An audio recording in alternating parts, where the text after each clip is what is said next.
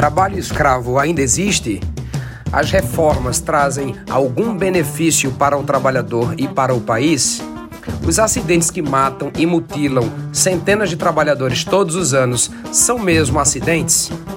O Sindicato Nacional dos Auditores Fiscais do Trabalho, SINAIT, quer trazer para o debate estes e outros temas atuais e relevantes a respeito do mundo do trabalho. Sou Carlos Silva e quero convidar você para ouvir o podcast do SINAIT. Olá, eu sou Ana Palmira. Olá, eu sou Vânios e este é o podcast do SINAIT, Sindicato Nacional dos Auditores Fiscais do Trabalho. Hoje, o nosso convidado é o Paulo Gil Hulk Introini, diretor do Instituto Justiça Fiscal e integrante do coletivo Auditores Fiscais pela Democracia. Boa noite, Paulo. Boa noite, Ana. Boa noite, Vânios. Quero, desde já, agradecer o convite. Né? Em nome de vocês, agradeço a toda a direção nacional do sindicato, do SINAIT, e cumprimentar os ouvintes também. Bom, Paulo, nós que queremos te agradecer pela, pela por aceitar o nosso convite, né? A gente sabe que tua, tua agenda está cheia, mas a gente achou importante falar contigo. A gente já já fez outro podcast com o Dão, que é também colega do Instituto Justiça Fiscal, e a gente falou sobre reforma tributária também com ele. E a gente queria continuar um pouco esse assunto né, falando contigo sobre o documento elaborado pelo Instituto Justiça Fiscal, né, tributar os super ricos para reconstruir o país. E achamos importante que você fale para os nossos ouvintes sobre o próprio Instituto, né, sua natureza, finalidade, o, o porquê uh, desse tema para o documento, quem são os autores e coordenadores do trabalho, enfim, o que levou os auditores a elaborarem esse documento. Primeiro, é um prazer falar desse assunto é, com vocês. É, é muito importante que o tema da tributação esteja entrando né, para discussão nos sindicatos de servidores públicos, também está entrando nos sindicatos de trabalhadores de iniciativa privada, é, porque é um tema que é pouco discutido, vamos dizer assim, pelos assalariados, pelas classes trabalhadoras. Ele é muito discutido pelo empresariado, pelo, pelos governos. Então, é uma enorme satisfação e quero parabenizar o SINAIT de, de trazer esse tema. O Instituto Justiça Fiscal, ele, ele surgiu justamente da constatação de que era importante é, popularizar esse tema. Né? O Instituto Justiça Fiscal é formado não só por auditores, eu sou auditor fiscal da Receita Federal, mas obviamente que eu não falo em nome da, da Receita, falo em nome do Instituto, é, sou integrante também do coletivo Auditores Fiscais pela Democracia, mas o Instituto Justiça Fiscal, então, surgiu para defender o Estado brasileiro, defender o arcabouço previsto na Constituição Federal, o arcabouço do Estado Social, defender a tributação progressiva, o que significa tributação, tributação justa, né? e irradiar esse tema, né? de modo que cada vez mais eh, pessoas na população possam se apropriar do tema. Nós eh, temos essa formulação aí, nós fazemos a formulação na questão tributária, falando da justiça eh, tributária, desde os anos 90, aí mais restrito aos auditores, né? Porque nos anos 90 houve uma reforma neoliberal tributária, houve um conjunto de reformas tributárias e uma delas, eh, perdão, um conjunto de reformas neoliberais, e uma delas foi a tributária. Tem muita gente esperando essa reforma acontecer. Olha, nós não, a reforma tributária não sai, sempre tem um impasse. Ao contrário, né? o secretário da Receita Federal na época, ele dizia o seguinte: nós fizemos uma reforma tributária silenciosa. Na verdade, foi uma reforma tributária sorrateira, porque ela empurrou o ônus, o ônus da tributação eh, cada vez mais para a classe média e para os mais pobres e desonerou os mais ricos. Né? Então, desde aquela época, a gente fala desse tema, tema da justiça tributária, que, ao fim e ao cabo, é, é responder a pergunta sobre quem vai pagar a conta do financiamento do Estado. Essa que é a questão. Essa é a questão central tributária. A questão central não é quem vai arrecadar. Claro que é importante que os estados e municípios tenham recursos. É, claro que é importante que uh, vamos dizer assim, que os contribuintes consigam satisfazer as suas obrigações tributárias da forma mais, mais fácil, né? É, mas não é uma discussão que diz respeito apenas a qual setor do empresariado que vai pagar a conta, não, é qual segmento social na sociedade, né? Qual são os mais pobres que vão pagar a conta, são os mais ricos, é a classe média, né? O Noam Chomsky é um desses é, pensadores que aponta bem o caráter político da tributação.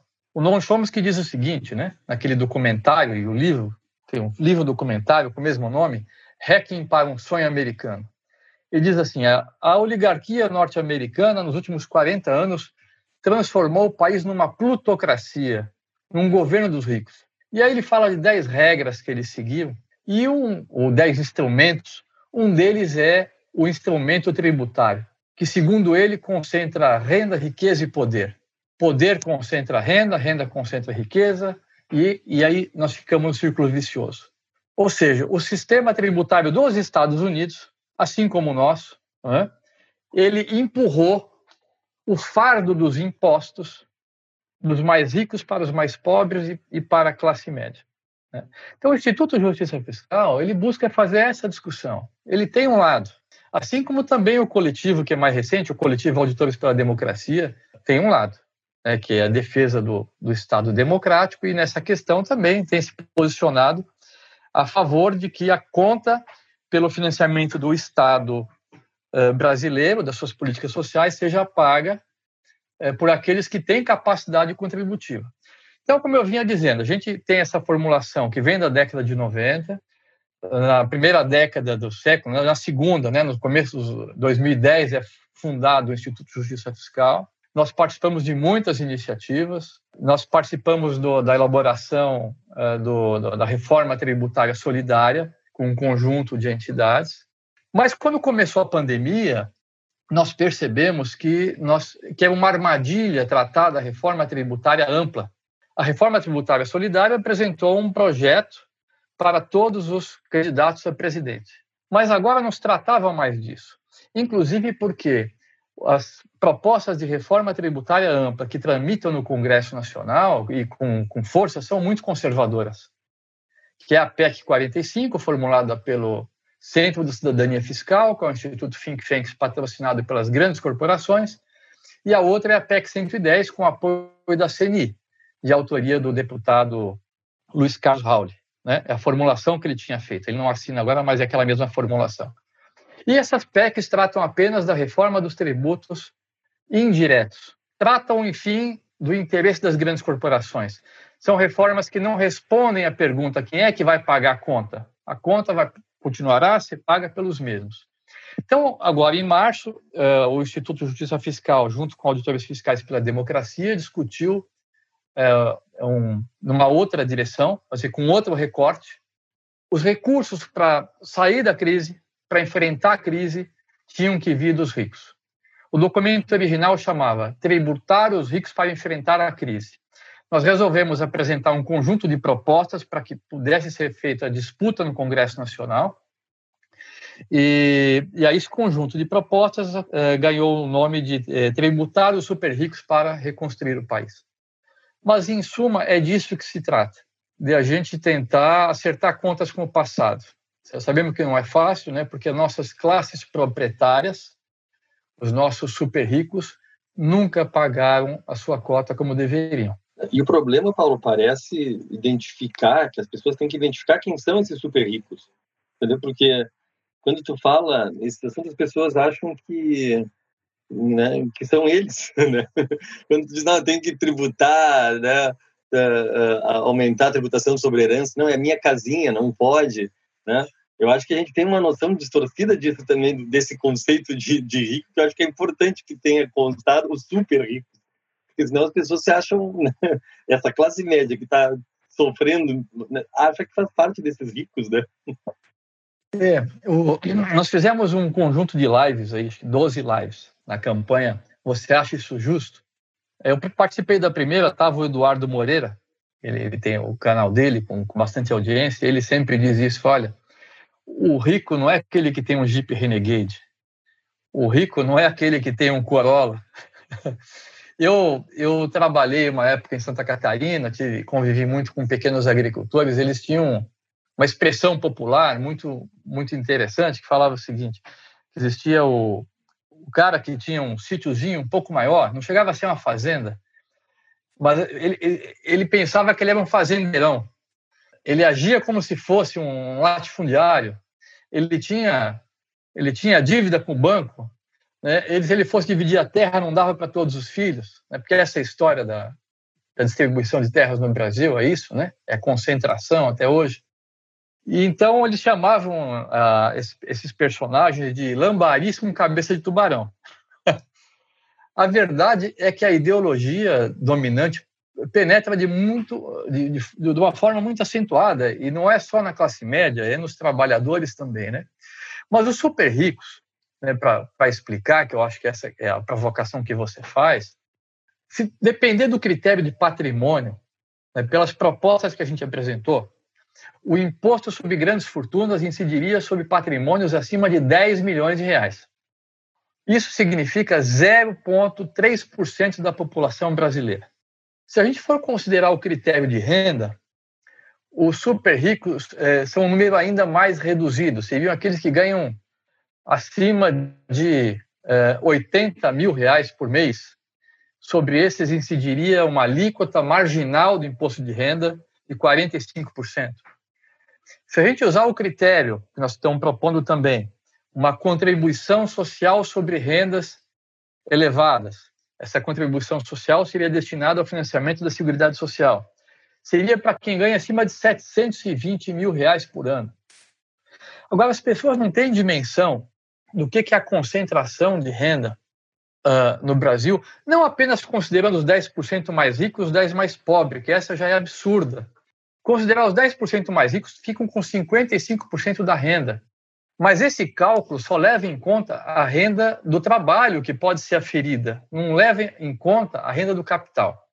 Se a gente for para os números do imposto de renda, existe lá no site, quem quiser olhar, no site da Receita, uma tabela de centis.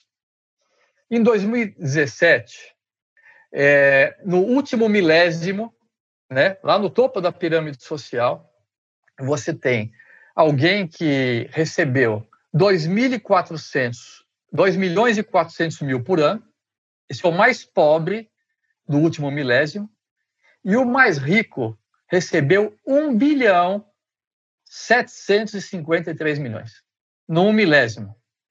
Então, quando a gente fala do super rico, nós estamos falando disso, nós estamos falando do sócio dos bancos, que lucraram 120 bilhões de reais no ano passado, e distribuir esse rendimento, né, os sócios receberam esse rendimento dos bancos com isenção ou sob a forma de juros de capital próprio. Então, é disso que a gente está falando. Incrível essa situação, né, Paulo? Porque eu acho que é, é, é por aí que fica a gente ter uma, uma Constituição que prevê a taxação das grandes fortunas em 1988, quer dizer, há 32 anos, né, agora em outubro, e até hoje, esses super ricos conseguiram é, continuar blindados pela legislação, pela situação no país. Me parece, não sei se eu estou certa, gostaria que você que essa interpretação das pessoas é que ajuda que essas pessoas sejam blindadas, porque quando falam em, em taxação de grandes fortunas, às vezes os deputados lá, eles parece até que eles acham que são eles também, né? Eles já começam a fazer pressão, já começa, vamos dizer, enfraquecer, né, a, a, o apelo legislativo aí para que seja regulamentado. Agora, nós também percebemos, é, Paulo, que nesse documento é, vocês fazem uma análise da situação existente, faz uma proposta de solução e alterações legislativas necessárias, menciona, inclusive, a necessidade da revogação da emenda constitucional número 95 e, e preocupação com o caráter redistributivo das medidas propostas por todos esses assuntos. Você pode comentar um pouquinho disso, assim, mais para esclarecer? Claro. Como eu disse, nós fizemos um recorte nessa proposta nós não estamos tratando da tributação que incide sobre o consumo, que é de bens e serviços. Se fosse para tratar, qual seria o princípio dessa? Que seria de que tem que ter o princípio da seletividade, de forma a não cobrar, por exemplo, da cesta básica, do transporte público, né? Que aliás deveria ser público, enfim. Seria um freio à regressividade, porque a tributação indireta é regressiva. Nós optamos por é, concentrar as, as propostas onde existe fluxo de riqueza, fluxo ou estoque de riqueza. Por isso que nós propomos, então, é, uma reestruturação do imposto de renda no sentido inverso ao que aconteceu na década de 90. Na década de 90 se instituíram mecanismos de desoneração da renda do capital, são a isenção dos lucros e dividendos distribuídos e dedução de juros de capital próprio. Nós propomos a revogação dos dois dispositivos, não adianta revogar um só. O mais bobinho que seja é, né, dos empresários vai usar o outro, se revogar um só. Mas tem gente aí que, inclusive, fala às vezes para o movimento sindical e que propõe revogar só o primeiro. Nós propomos aumentar o limite de isenção isso beneficia eh, os trabalhadores de baixo e toda a classe média. Por quê? Porque é uma medida de justiça diante da omissão do Poder Executivo em fazer essa correção da tabela de imposto de renda e porque também injeta dinheiro na economia. Aumenta a renda eh, disponível líquida de quem, de quem tem alto, de que tem grande propensão a consumir. Depois a gente propõe essas alíquotas uh, maiores de 30, 30 35, 40 e 45%, que vão atingir também, que não atingem a classe média, atingem os altos salários. Propomos ainda na, a inclusão na tabela progressiva das aplicações financeiras. As aplicações financeiras hoje têm um, uma, uma, uma alíquota menor que a que sofrem os assalariados. Isso é injusto, isso desrespeita o princípio constitucional da isonomia. Nós propomos a contribuição social sobre altas rendas, como eu disse, para incidir acima de quem ganha 720 mil reais uh, por ano, seriam 10% adicionais. A instituição do imposto de grandes fortunas, né? o aumento da contribuição social sobre o lucro líquido dos bancos, que lucram demais. Quando os bancos ganham, a sociedade perde. Quando os bancos ganham como, como estão ganhando. Né? A gente sabe disso. E das mineradoras também. E aí nós propomos, vão ser esse conjunto de medidas, eu falei as principais, tem um potencial de acréscimo de 292 bilhões de reais. Só no imposto de renda é, são uma, é um potencial de acréscimo de 150 bilhões de reais. Então nós propomos uma nova repartição para estados e municípios, com um ganho de aí 86, 87 bilhões para os estados, ganhos potenciais, e quase 70 para os municípios. Então, é, claramente, a ideia é essa, de, de, que o sistema tributário não seja neutro, como dizem os liberais, como diz o Bernardo Api, como diz muita gente que é considerada boa no debate. Neutro significa o seguinte, a tributação não influi na posição dos agentes econômicos. Não, nós achamos que a tributação não pode ser neutra, ela tem que ser, sim, redistributiva, tem que ser alocativa, tem que ser orientadora dos investimentos. Isso tem a ver com uma visão de Estado com protagonismo. Então, esse é mais ou menos um resumo assim, das propostas. E é claro, não faz sentido propor isso sem é, é, pedir a revogação da emenda constitucional 95, que limita os gastos, é, particularmente saúde e educação. O governo está falando da reforma tributária dele, né, Paulo? Está apresentando aos pedaços, né, para não, não ter um projeto só que vai na direção exatamente contrária do que vocês estão propondo, né?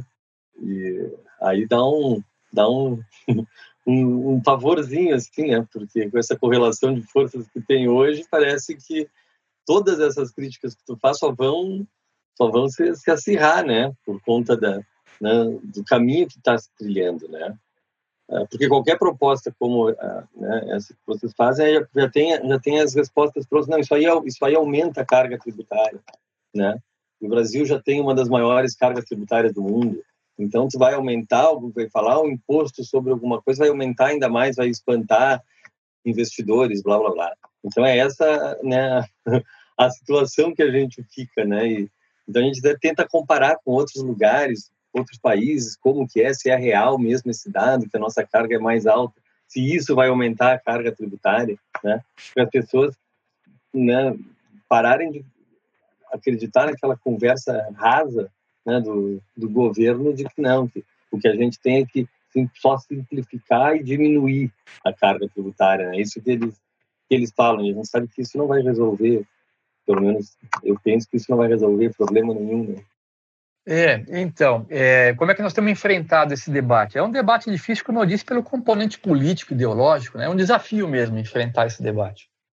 O governo, o governo ele quer essas reformas tributárias que atendem as grandes corporações também. Ah, mas o governo está falando em acabar com a isenção de lucros e dividendos. É, mas o governo está falando também em fazer uma compensação, reduzir a tributação sobre os lucros das pessoas jurídicas.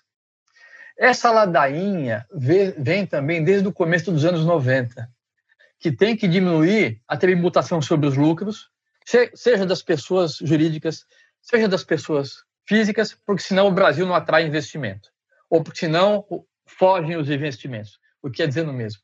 Na prática, se a gente for olhar a curva de, de investimento, depois das três rodadas de redução da tributação de lucros que o Brasil sofreu no começo dos anos 90, três rodadas, né, você vai ver que o investimento caiu. Então, não é esse fator. É, o investimento ele tem a ver com o protagonismo do Estado. Ele tem a ver com o mercado consumidor robusto. O Brasil tem um mercado potencial de 210 milhões de, de pessoas. Então, eles falam muito a bobagem para vender propostas que vão uh, tornar o, o capital ainda mais forte. É, é, disso, disso que se trata. Esses comparativos internacionais que você menciona são muito importantes da gente fazer. O indicativo de carga tributária ele tem uh, sua, sua significância. Mas é, é bom dizer, existe a carga tributária bruta, né, que é a divisão da arrecadação pelo produto interno bruto de um país. Nesse caso, nós temos uma carga tributária equivalente à média dos países da OCDE, então ela não é elevada. E existe a carga tributária per capita, que é a que interessa mais. Então, o Brasil tem uma carga tributária bruta equivalente à de Portugal e da Alemanha, o próximo, mas a Alemanha tem quatro vezes e meia mais recursos disponíveis, porque tem uma carga tributária per capita quatro vezes e meia maior que a brasileira, para os seus cidadãos. Portugal tem três vezes mais recursos. Na verdade, a carga tributária está relacionada ao que, que Estado nós queremos. Nós queremos um Estado social? Claro que a turma que está aí no governo quer destruir o Estado social. Acho que ninguém mais de bom senso tem dúvida sobre isso. Né? Eles querem destruir. Então, eles fazem o discurso de reduzir a carga tributária. As propostas de, reformar tributos indiretos, PEC 45, PEC 110, também fazem esse, esse discurso. Ou seja, se a gente for comparar o que acontece no Brasil com o resto do mundo, a gente vai ver que a carga tributária, vamos dizer, a nossa está na média. Porém, enquanto a média, na média dos países da OCDE, é, apenas 30 e poucos por cento da arrecadação vem da incidência sobre bens e serviços, no Brasil ela é de 50%. A carga tributária sobre o consumo é muito elevada. Agora, esse problema existe, não é um problema em si, é um problema porque, de outro lado, a carga tributária sobre a renda, especialmente sobre as altas rendas, ela foi reduzida no Brasil. Então, no Brasil, nós temos aí em torno de, de 20% de peso na tributação sobre a renda e nos Estados Unidos é 50. País liberal, mesmo com redução. Olha, o Reino Unido e os Estados Unidos, no pós-guerra, eles praticaram alíquotas de imposto de renda da pessoa física superiores a 90%. Reino Unido, 98%. Estados Unidos, 94%.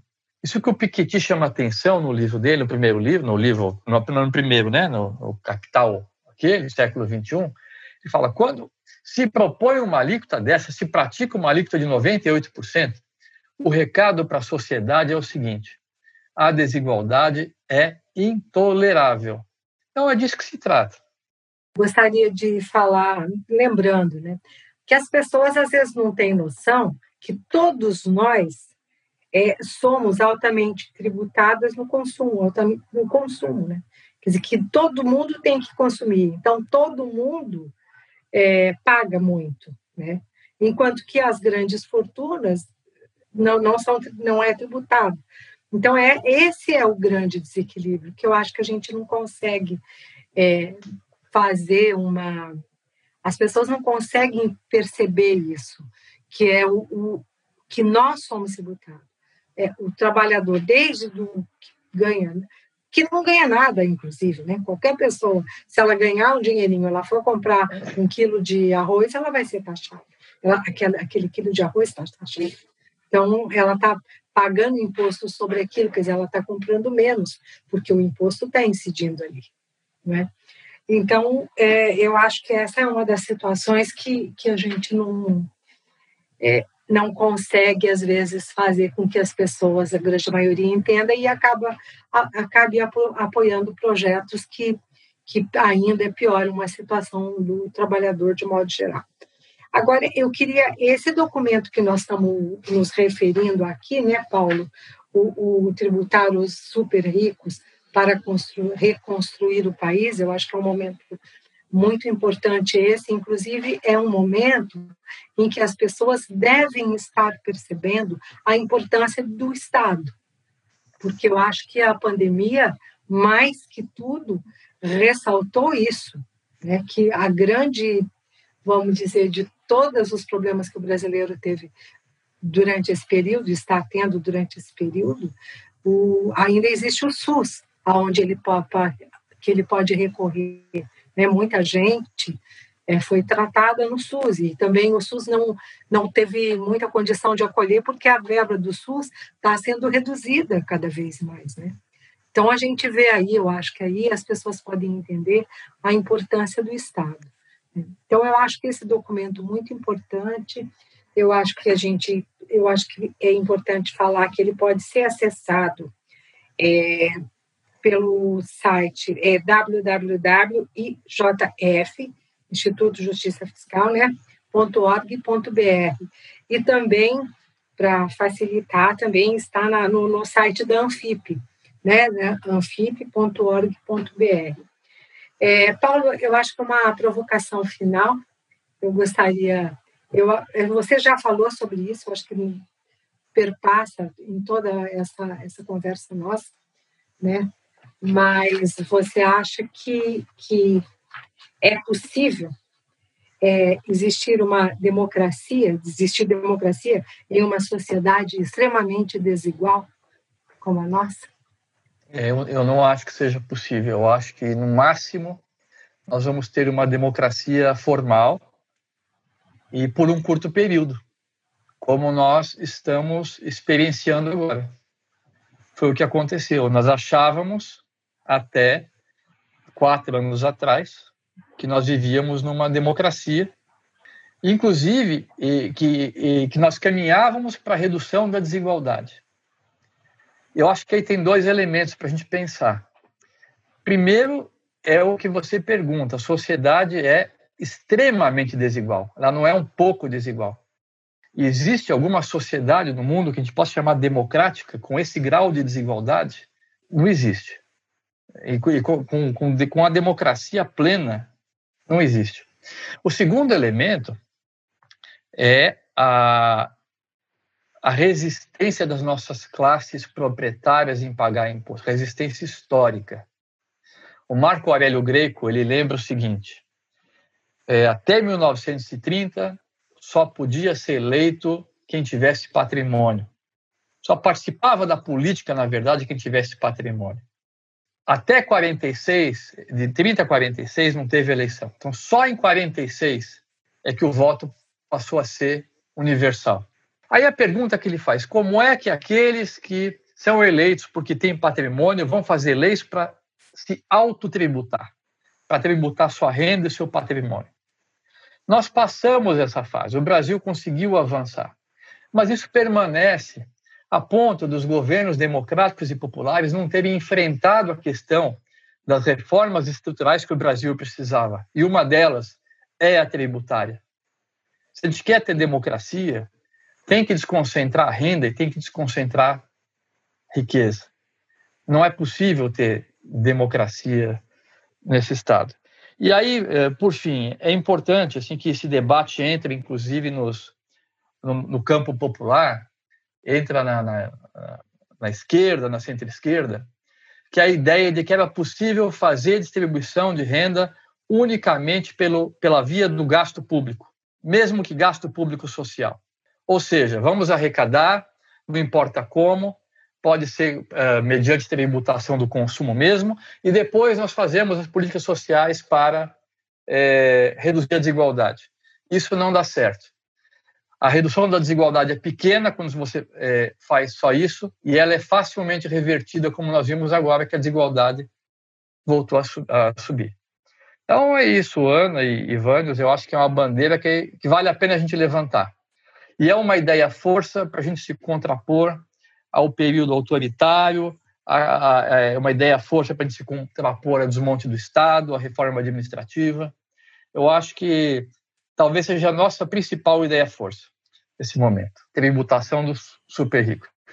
Eu acho muito importante a gente conversar sobre isso, era essa ideia que eu tinha quando a gente imaginou de, de conversar.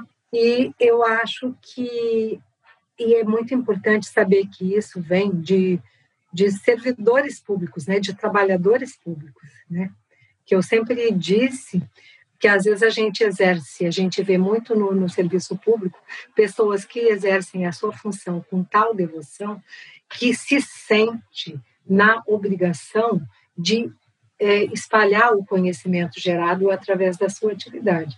É, eu acho que isso é uma coisa é, muito importante, muito é, é, é muito saudável de ver isso. E é essa a resposta que eu, como servidora pública, também sempre dei, né? Dizer assim, é, esse é, é o servidor público.